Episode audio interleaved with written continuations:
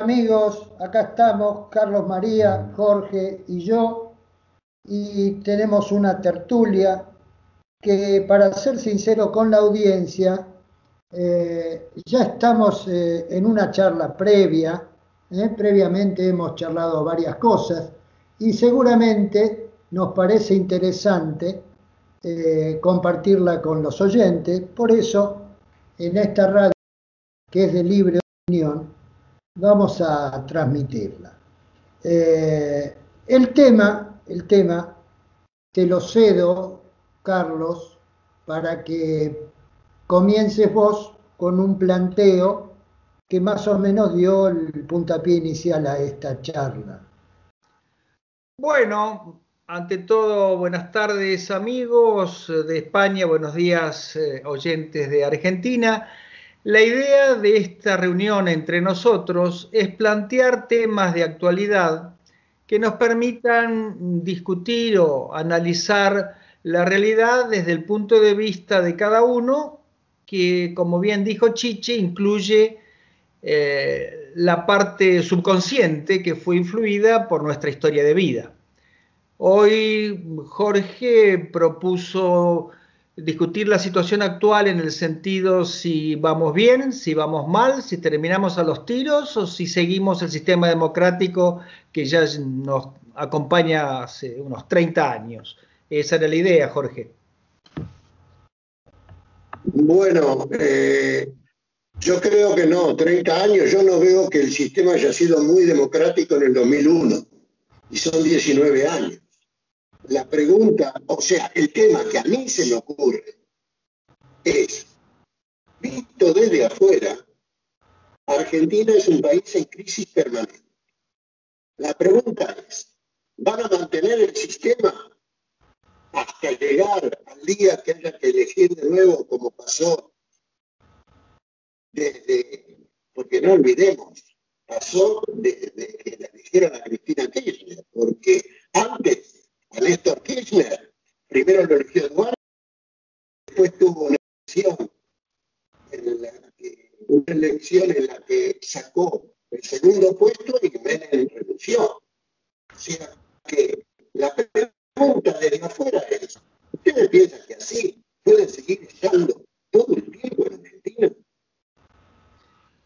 El tema, Jorge, no se escuchó muy claramente, pero creo que estás eh, analizando críticamente lo que yo llamo un sistema democrático en funcionamiento. Allá por el 2001 fue tan fuerte el sistema que en una semana se eligieron cinco presidentes en la forma constitucional. Es decir, si hubo un momento en el cual todo podía explotar por los aires, fue aquellos primeros meses del año 2002 eh, más que 2001, cuando de la Rúa se había retirado después de dejar 31 muertos y no se tenía claro a cargo de quién quedaba el sistema, pero el sistema resistió, para sorpresa de más de uno, no aparecieron intentos de, de push, de golpes, cosas por el estilo, y dentro del sistema constitucional se eligió a Dualde primero y luego por elecciones a Néstor, como vos dijiste. A partir de entonces, se desarrollaron cada dos años eh, elecciones absolutamente limpias y democráticas.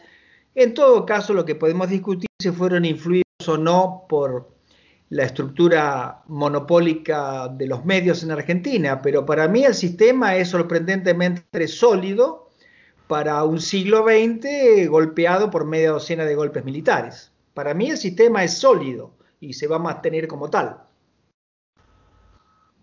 La pregunta que yo hice fue porque escuché a Dualde decir que se estaba preparando un golpe de Estado en radio y eso fue muy comentado.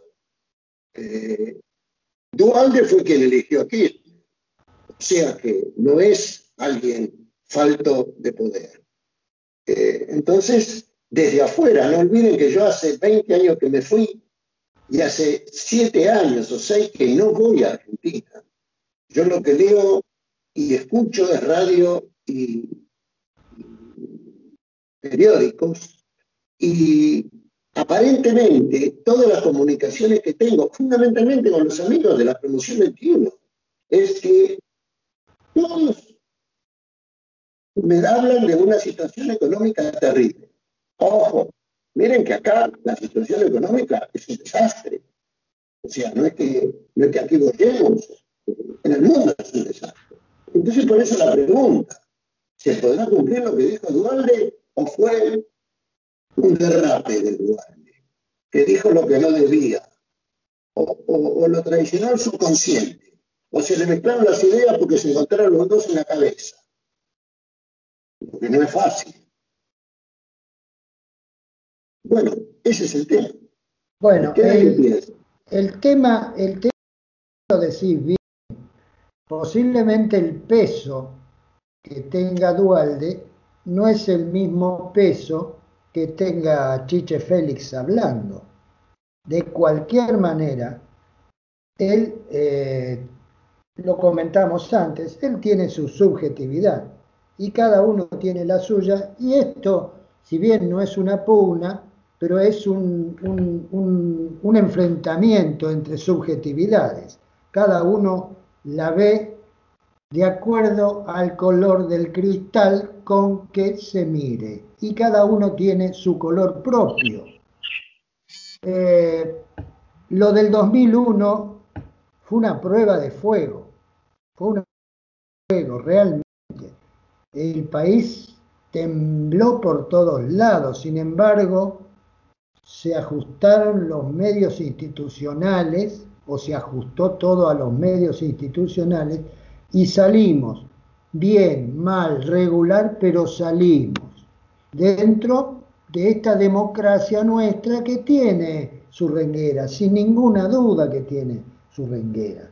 Tiene una renguera grande porque eh, la parte económica, la parte económica eh, influye mucho sobre la democracia. Si no, hay, si no hay una equidad en el reparto del dinero, la democracia prácticamente eh, renguea más que renguea, me parece a mí. De cualquier manera, siempre decimos, siempre decimos, siempre decimos, por lo menos así lo pienso yo, cosa que creo que siempre está de más decir esto, porque cada vez que uno habla, dice lo que piensa y lo que hablábamos antes, su subjetividad le dicta. La pregunta que yo te hago, Chiche, es si vos crees que lo que dijo Dualde es una, un impromptu subjetivo de él y no una operación política. Y habría que dejar que decante un poco, porque es muy difícil aventurar un, un, este, un pronóstico de acuerdo a eso.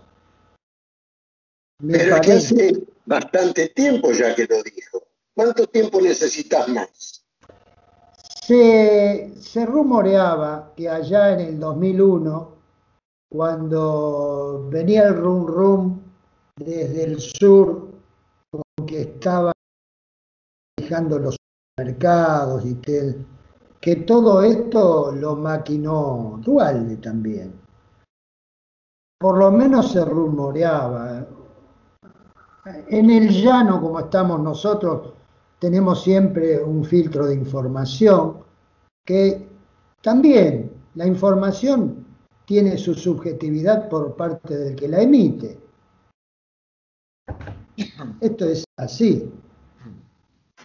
Adelante, adelante, Carlos. Yo tengo una opinión un poco más ácida y es que no existen, eh, por lo menos cuando uno emite una opinión en televisión o en radio, no existen las eh, e-, equivocaciones o, o, los estados mentales que permitan decir cosas que no son. Si el amigo Dualde dice que va a haber un golpe, hay que simplemente que preguntarse a quién favorecería un golpe en Argentina. Para los que peinamos un par de canas, sabemos exactamente a quién han favorecido los golpes en los últimos 150 años y casualmente no es a las mayorías. Eh, de hecho, eh, hubo rápidamente comentarios de, del lado progresista respecto a los, a los dichos de Dualde y tal vez no escucharon ustedes los de su esposa Chiche en el mismo sentido. Eh, no es casualidad que se hable de golpe en un momento político en el cual las fuerzas gobernantes están en pleno combate político contra los que estuvieron en el gobierno cuatro años antes. Y si vamos a la situación que decía Jorge de crisis y la ecuación argentina en el 2018, 2017, 17 golpes, no para uno, y nunca se habló de semejante cosa. Es curioso que aparezcan comentarios como ese en momentos en el que se restringe la fuga de dólares, se limita la, eh, eh, digamos, el hecho de que los exportadores no traigan sus divisas al país, es decir, toda una serie de mecanismos tendientes a una mejor distribución de la renta, como comentaba Chiche. Es decir, ninguna declaración de políticos profesionales está fuera de un determinado contexto. Cada uno tira agua para su molino y como tal hay que tomar las declaraciones de Dualde. De hecho, desde que Kirchner tomó la delantera, desapareció de la escena política, porque representaba otras cosas. Con lo cual mi opinión es que cada uno tira agua para su molino y como tal hay que tomarlo. O sea, ¿quién favorece ese tipo de declaración? Sí, Jorge. Sí, mira, yo lo que te voy a recordar es algo que escuché en vivo y en directo. Eh, ustedes saben perfectamente bien que yo no soy terrorista ni kirchnerista. No se te escucha bien, acércate un poco al micrófono. Ustedes, vamos a esta parte la cortamos. Eh, escúchele esto. Yo esta pregunta la hice porque muchos años ha, cuando escuché a Juan Alemán relatar lo sucedido en diciembre del 2001, este hombre, que cuya idea conocemos todos, Juan y Roberto Alemán influyeron mucho en la política económica argentina, dijo esto. Es increíble el poder que tiene Dualde.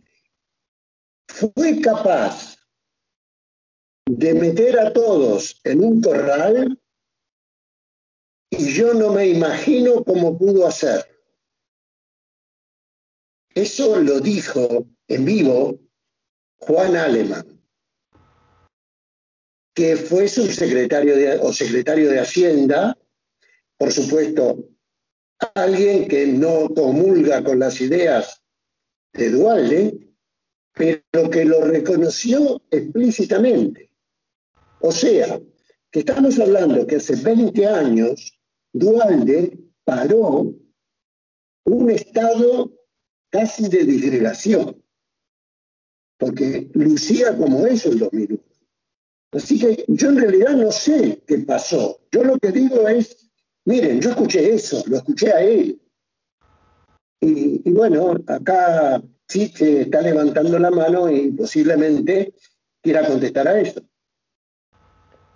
En realidad este, era agregarle algo a lo que dijo Carlos. Carlos lo dijo muy bien, yo lo voy a simplificar. Eh, no hay que preguntarse tanto cuando uno escucha el por qué dice, sino el para qué lo dice, que son dos cosas absolutamente distintas. Una sería la causa y otra sería el efecto de lo que dice. Esto por un lado. Por otro lado, eh, lo de Dualde es un tema que a veces se pone ríspido, pero hay que reconocerle la, capacidad de unión que tuvo en esos momentos tan, tan críticos, porque salió el país adelante un poco gracias a, su gestión. Esta es la pura realidad. no es un personaje con el cual por ideas yo comulgue, pero hay que reconocer ciertas cosas. Adelante. A ver, ah, es absolutamente cierto eh, el comentario de Chiche, o sea, eh, a quién o a qué se refería como consecuencia Dualde. Insisto, más allá del personaje, yo sinceramente no veo en ningún estrato de la política argentina, hablo a nivel municipal, provincial o nacional, ninguna tendencia al desarme o a la disolución. O sea, prácticamente todos los temas delicados que hacen a, a la actividad argentina se han llevado adelante o se están llevando adelante en mi opinión, sorprendentemente bien, dado la hecatombe de la pandemia. No veo que haya un ambiente acerca de un golpe, no hay financiación, eh, digamos, extranjera para ese golpe, de hecho no lo hubo en Bolivia, no alcanzó, ya no. Con lo cual es más bien una expresión de deseos de una parte de la sociedad que algo realmente posible en la situación actual. Te diría que las distintas partes en pugna en este momento empiezan la campaña para las legislativas del año que viene. Con lo cual lo veo como una expresión de añoranza o, digamos, para llamar la atención sobre algo que no, no sabría bien qué. Pero dudo mucho que se rompa el sistema, no es solo que lo deseo, sino que dudo mucho que se rompa el sistema democrático vigente en Argentina con todos los defectos que Chiche lo ha dicho, fundamentalmente la crisis terrible del Poder Judicial. No creo que haya espacio para un golpe, no como los que conocemos. En todo caso, ha habido, ha intentado de haberse, de haber sucedido un golpe por lofer, tipo Dilma Rousseff, o tipo Evo, pero no el golpe como los conocimos en nuestra juventud. qué pensás respecto de esto, Chiche? Yo pienso eh, un poco más a nivel, eh, a nivel raso de la gente común como nosotros, que charlamos de estos temas, pero no tenemos demasiada influencia en, el teatro político. Yo por lo menos no, no milito no sé usted, creo que tampoco, pero no importa, no es lo importante. Yo creo que la gente habla y a mí me llama mucho la atención y le presto mucha atención a lo que yo llamo el, el metamensaje.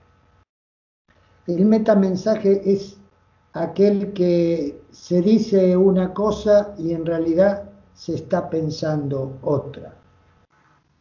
Eh, el que juega el truco ¿eh? en, este, en, este, en este juego tan, tan argentino, y que yo me acuerdo mi viejo jugaba muy bien, te decía que sí con la cabeza y que no con la palabra.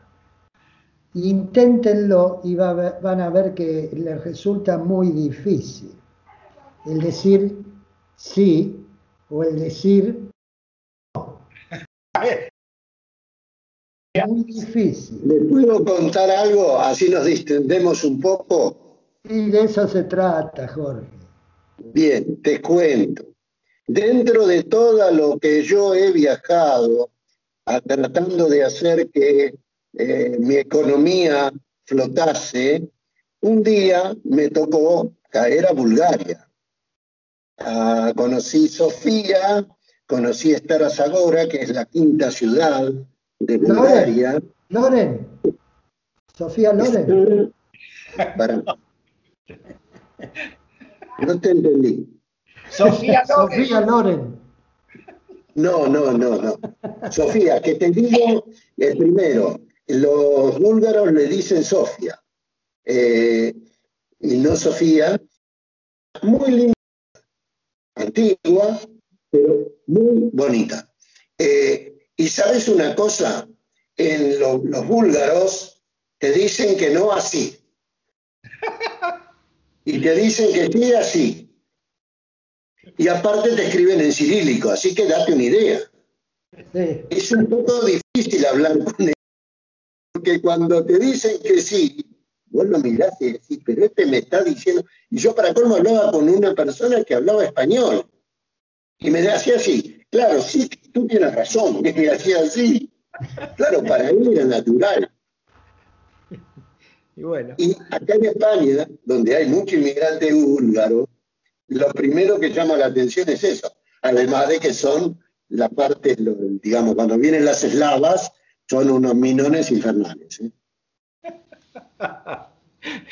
bueno, esa es la mejor parte de exportación de Bulgaria, supongo. Pero bueno. Eso y el yogur. Eh, sí, está bien. Eh, hablando de, digamos, de situaciones actuales que vos preguntaste que la Argentina vive en crisis, es real. dame, dame un instante porque me voy a alejar un poco. Ok. Existe una crisis real y existe una crisis eh, de exportación, como suelo decir yo. Es muy difícil ver desde el exterior qué le pasa a la gente, como dice Chicha, la gente común. Yo, por suerte, por primera vez en mi larga historia de militancia en las entidades empresarias, Estoy dentro de un grupo de pymes, de asociaciones pymes, que tienen acceso directo al Ministerio de Educación, al Ministerio de Cultura, al Ministerio de Economía y al Ministerio de Industria. Con lo cual es la primera vez en 50 años que algo de lo que proponemos puede llegar a alguna parte con poder de decisión. Y claro, estando tan cerca, llegás a advertir lo que la gente común no advierte, que es la extraordinaria complejidad de la gestión del Estado. O sea, una cosa es lo que uno se propone hacer y si es profesional lo va a hacer, y otra cosa es la ingente cantidad de tiras y aflojes que hay que negociar continuamente para que una medida salga en el sentido que uno quiere.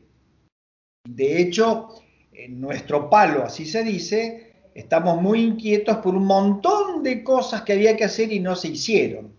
Y realmente es dificultosísimo llevar adelante una gestión cuando tenés que manejar legislaturas, tenés que manejar grupos de presión, tenés que manejar problemas financieros, tenés que manejar costumbres de siglos en Argentina que no nos han ayudado mucho y que hay que tratar de que lo ayuden. O sea, es desde mi punto de vista, que me gusta por supuesto la política empresaria, un tema muy interesante saber qué trecho largo hay entre lo que yo quiero hacer y el salto de obstáculos que tengo que hacer cumplir para que se cumpla una de las, de las tragedias es que ha habido una especie de desmantelamiento del Estado por el cual las líneas intermedias y bajas, que son las que deberían ir al campo y ejecutar, no están o tienen muy baja capacitación. Con lo cual hay una especie de comentario general de cómo hacemos para apoyar a los ministros que están arriba con gente abajo que sepa ejecutar las instrucciones que se bajan. Es más que interesante. Aún así, te diría que a nivel pyme, que es donde primero se ve la malaria y primero se ve la reacción, la cosa está caminando desde que la pandemia nos dejó espacio para sobrevivir. Digamos, un mes y medio atrás. Y para aquellos que no vivieron como vos, Jorge, el periodo 2003 en adelante, cuando estábamos realmente muy, muy mal después de 27 años de desindustrialización, es sorprendente ver cómo las cucarachas salen de abajo de los zócalos y ponen las máquinas en marcha. Yo te diría que nos vamos a llevar una agradable sorpresa en marzo, abril del año que viene, porque en este momento, por lo menos las pymes, yo, estoy tratando con pymes automotriz, textil, química, plástico y construcción. Yo te diría que muchas están sobrevendidas, muchas no tienen stock porque hace cuatro años no podían tenerlo, hay faltantes de todo tipo de cosas y la situación argentina, como siempre, va a sorprender a propios y extraños. Eso es mi opinión del vaso medio lleno. Es una opinión de, del, ambiente con el cual yo me muevo. Yo tengo, después de cuatro años, un par de órdenes y bueno, he tenido que recorrer de vuelta eh, los pequeños talleres y algunos están sorprendentemente vivos todavía e invirtiendo, con lo cual hay crisis sin ninguna duda, pero este año el gobierno emitió, digamos, menos de la mitad, menos de la tercera parte de los europeos, pero guita suficiente como para mantener arriba de la línea de extrema pobreza al consumidor y pagó los sueldos de más o menos dos millones y medio de obreros, generalmente de las pymes, cuando hubo un parate terrible en marzo, abril, mayo y casi junio. O sea, esa masa de guita ayudó a que el desastre no fuera total, pero aún así, la única forma de resolverlo, como siempre, es generando trabajo. Yo lo veo con tendencia hacia arriba, lenta pero hacia arriba. Bien, yo eh, voy a poner en, el centro de la discusión algo que me llamó poderosamente la atención y que ahora eh, es el momento, creo. Hace un tiempo, acá, acá seguramente Chiche eh, va a a reírse un poco o sonreír cuando yo lo diga. Eh, hace un tiempo, Salvador Malatino habló de la realidad de los supermercados de Puerto Madrid y dijo de que con la cantidad de supermercados de Puerto Madrid y los chinos que caían al supermercado de Puerto Madrid, que era imposible, que se iban a fundir. Y lo que yo le dije fue, si hay algo que es fácil en el mundo, en la vida, es vender en Argentina. Vengan aquí a vender. Vengan aquí a hacer negocio y lograr poner dos y sacar dos con diez. Porque acá todos los caballos pagan dos con diez, chiche. Ninguno te paga cuatro pesos ni cinco. Todos pagan dos con diez. La competencia que hay, pero no en España, en toda Europa, en toda Europa, es terrible.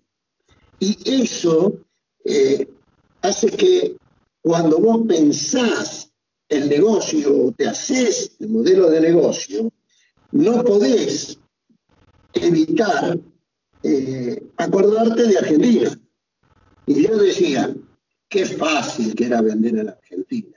Porque aquí, escúchame, aquí para vender algo tenés que ir más o menos como acertar uno de los números de la grande. Y haces una fiesta.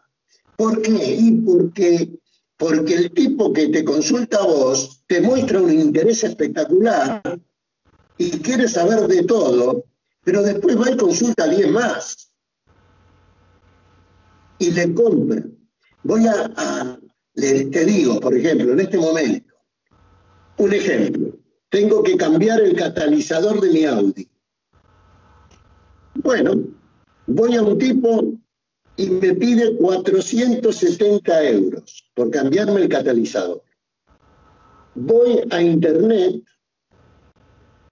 porque le digo, mire, caro, usted no puede hacer porque averigué precios en Alemania, averigué precios acá, el catalizador cuesta 120 euros, ¿cómo vas a cobrar 480? No va. Bueno, pues resulta de que entro en internet, encuentro un, un portal, una pasarela, donde te cotizan y te cotizan y me lo cotizaron 240 euros, o sea, la mitad. Y cuando le pregunté eh, ¿dónde eh, puede eh, está vuestro taller? Me dice, no, nosotros no tenemos talleres. ¿En qué taller lo quiere arreglar usted? Bueno, le digo, yo, dice, usted tiene tal código postal. Entonces, le mandé el presupuesto para un taller que es el más cercano a su domicilio. Pero me lo mandó para, para un pueblo Elda que no, no, me interesa, prefiero uno de Alicante, bueno, cambié por el de Alicante. Mira el negocio que hicieron los tipos. Le digo, bueno, cuando llego allá, ¿qué hago? ¿Lo cambio y le pago? No, usted no le paga nada. Bueno, explíqueme. Todo esto por chat, ¿eh? Y si usted llega ahí, usted deja el auto a las 10 de la mañana, antes del mediodía, acá al mediodía a las 2 de la tarde. ¿eh? Antes del mediodía usted lo va a tener, claro, porque el coche está caliente y el silenciador con catalizador está a 300 grados, tiene que esperar que se enfríe. Cuando usted lo vea, le den toda la papelería que diga que su coche está ok del catalizador, usted espere un minuto, que ellos se van a comunicar con nosotros y yo le voy a mandar un código de enlace para pagar, usted lo paga, dice ok al banco y entonces cuando yo le doy el ok al tallerista, que está en mi cuenta, no en el del tallerista, usted se puede ir con su auto tiene dos años de garantía. Vos fijate la competitividad que tiene esto. ¿Cuántos talleres tiene este tipo? 700. Claro. En el lugar de España que quiera. O sea, el problema de Argentina es que tiene una economía en la que quizás yo nombro esto y suena a destiempo. Yo realmente no sé cómo se arregla porque ustedes van a tener que marcar récords para adelantar. Porque imagínate que yo me, comparo eso. Yo tenía un auto en Argentina y Dios mío, y terminé. Y me parece que tenemos que ir terminando, me parece que ya vamos a cansar al público, me parece. Está bien. Bueno, siempre podemos cortar, ¿eh? bueno, el, tema es que hagamos una, una despedida, si les parece bien. Adelante. Bueno, voy a despedirme yo, que soy el que tendría que haber presentado, pero presentó Chiche y habló eh, Carlos María. Eh, bueno, eh, entre, nosotros vamos a seguir buscando temas que sean interesantes, a ver si logramos alguna vez que la transmisión, que ya logramos que salga más o menos limpia, la escuchen y eh, nos den su opinión y piensen y, colaboremos todos. Aún yo desde acá, donde a lo mejor colaborar fue poner ayer la marcha Aurora en el Bonus Music, eh, porque a la larga eh, soy un poco embajador de Argentina. Carlito, te toca. Bueno, realmente, como todas las veces que nos juntamos, es un placer charlar de temas de actualidad para los oyentes. Esperamos que esta vez les resulte interesante nuestra charla y confiamos en verlos el próximo viernes a la misma hora. Les mando un abrazo a todos y a mis compañeros de audición. Bueno,